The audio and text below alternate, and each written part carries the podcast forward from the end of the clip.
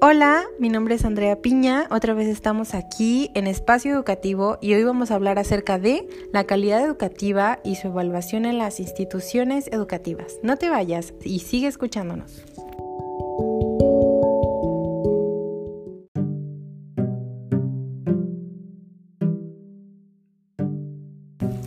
La educación es un derecho universal y renunciable, orientado a mejorar la vida y el desarrollo de los seres humanos. Este derecho busca la equidad y la igualdad de oportunidades, es decir, que todos los niños y niñas tengan una calidad de vida que supere las expectativas que pueda plantearnos nuestra realidad. La, la, finalidad de esto es que puedan ellos practicar en el ejercicio de otros derechos, es decir, que gracias a la educación también puedan tener acceso a un sistema de salud de calidad, a un sistema de trabajo de calidad, a una vida digna, un hogar. Por ello es muy importante generar condiciones en las instituciones que son necesarias para cumplir el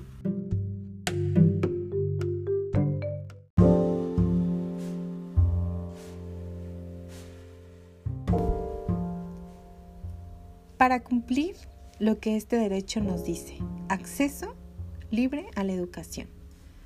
Esto es respaldado por el artículo 3 y 31 de la Constitución Política de los Estados Unidos Mexicanos. El Estado, o sea, el gobierno federal, es el responsable de establecer las bases para una educación. Este debe promover acciones que van a garantizar una educación de calidad, que es pertinente, que es inclusiva y equitativa para todos y todas. Consciente de estos objetivos que plantea la Organización de las Naciones Unidas, es importante enfatizar que en este tema trataremos muy a fondo cómo es que México en específico evalúa la calidad educativa en las instituciones.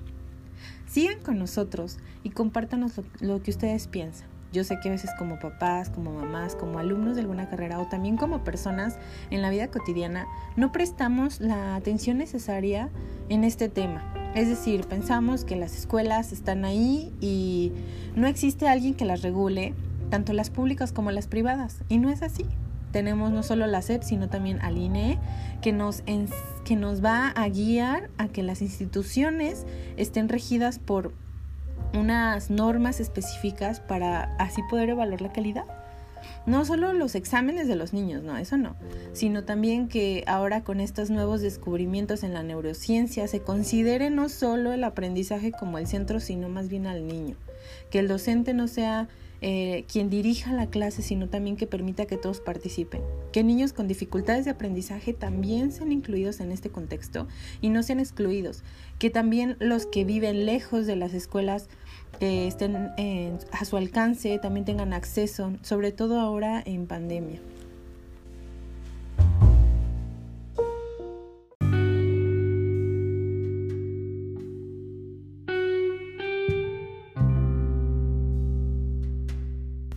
Bueno, ahora aquí estamos más adentro en el tema, vamos a hablar del Instituto Nacional para la Evaluación de la Educación, el INE. No el INE, que es el Instituto Nacional para, o, en el que conocemos que tiene nuestra credencial para votar, no. El Instituto Nacional para la Evaluación de la Educación eh, promueve la transversalidad de la equidad educativa va a reconocer y hace visibles las desigualdades de la acción pública orientada en la atención de niñas y niños y adolescentes. Eh, en esto se enfoca sobre todo en poblaciones en desventaja. Estamos hablando de zonas rurales, estamos hablando de zonas lejos de, a lo mejor de una ciudad, por así decirlo, eh, que no cuente con los accesos necesarios como agua, potable, luz, etc.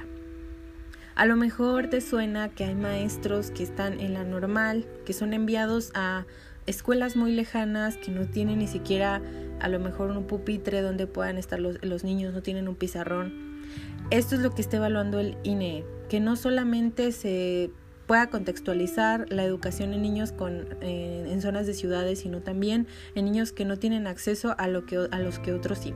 Entendamos que México lo conforma mayormente gente de escasos recursos, es decir, México no es un país de gente que tiene demasiado dinero para tener una buena calidad educativa. Pensemos que algunos hijos de empresarios pueden migrar a otros países para estudiar una carrera, una licenciatura.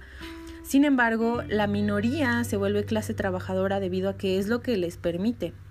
Tal vez no pueden seguir con la secundaria o con la prepa porque su familia necesita que trabajen. Entonces esto afecta las evaluaciones en las instituciones. Ahora, eh, enfoquémonos en el tiempo en pandemia. Los niños han sido algunos eh, desescolarizados, se les ha retirado de las escuelas porque sus padres necesitan trabajar y piden que ellos también trabajen. Podemos sentarnos observar nuestro alrededor, salir de nuestra burbuja social tal vez y entender que nuestra realidad no es igual a la de otros, que hay niños que no tienen el mismo acceso educativo que otros. Esto es lo que tiene que evaluar el INE. No solamente los exámenes, no solamente PISA, no solamente pruebas que puedan decir que los alumnos más sobresalientes son los mejores, sino que sea parejo, como lo dice el artículo tercero de la Constitución, que sea para todos y todas la calidad educativa. ¿Estamos de acuerdo? Vamos ahora eh, en el siguiente tema a hablar sobre las directrices para mejorar la educación multigrado. Actualmente en pandemia esto es lo que ha provocado que muchas escuelas se han quedado con una menor cantidad de alumnos y el INE ha optado por unir segundo y tercero de primaria para dar clases o abastecer con un solo docente, con dos. Y pues vamos a hablar un poco más acerca de esto.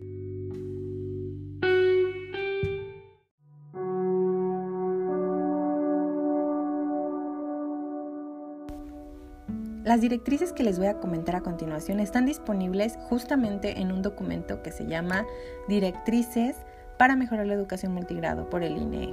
Las podemos encontrar eh, al alcance de un clic, como se los comento, solamente ah, escribiendo correctamente el nombre y también yo se los puedo compartir si ustedes así me lo piden.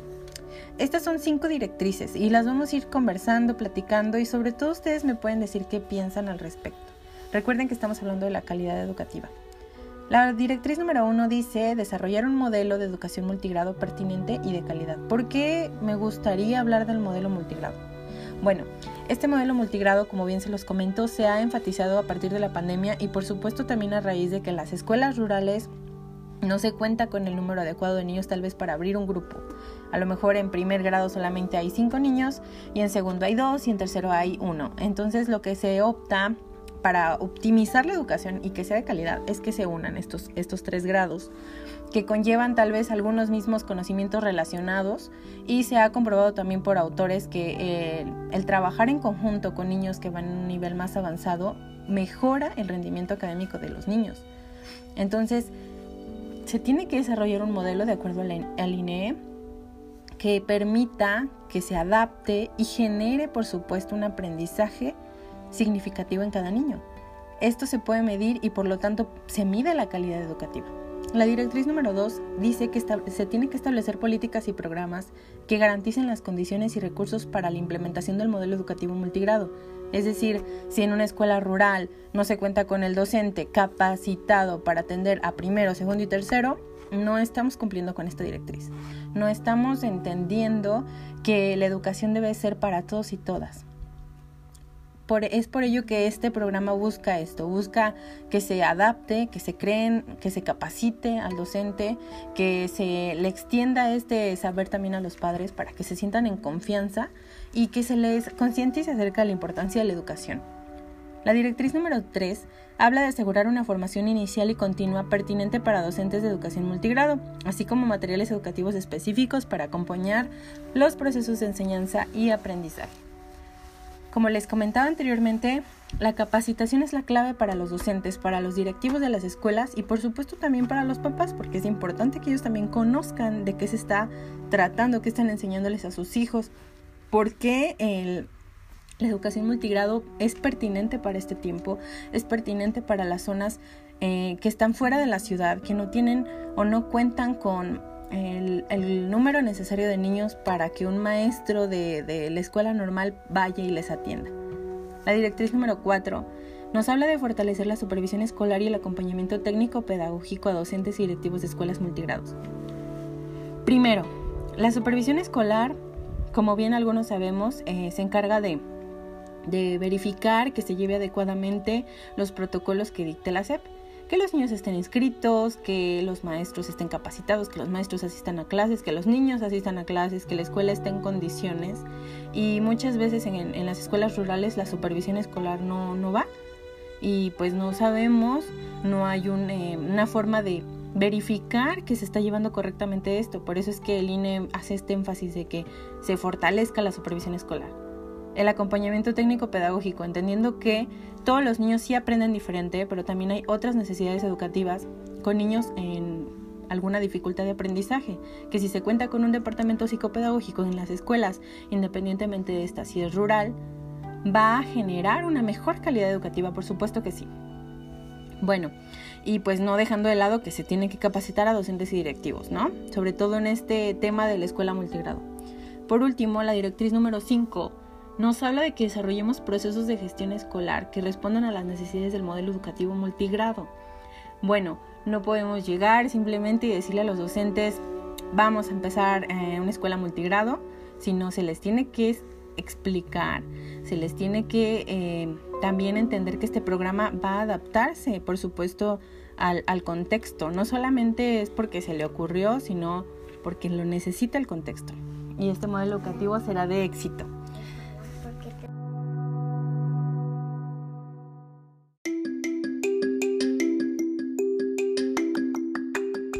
Y bueno, esto ha sido todo por el día de hoy.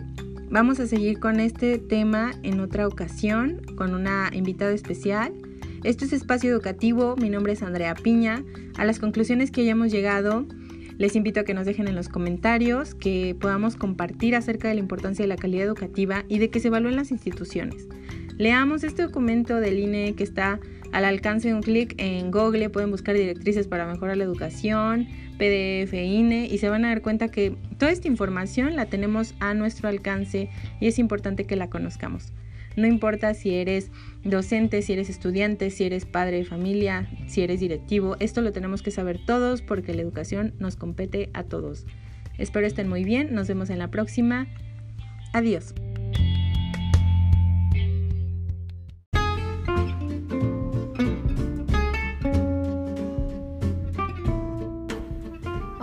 ¿Qué tal? Mi nombre es Andrea Piña. Nos vemos nuevamente en Espacio Educativo. El día de hoy vamos a hablar de la evaluación socioeconómica hacia los candidatos que se postulan a alguna empresa.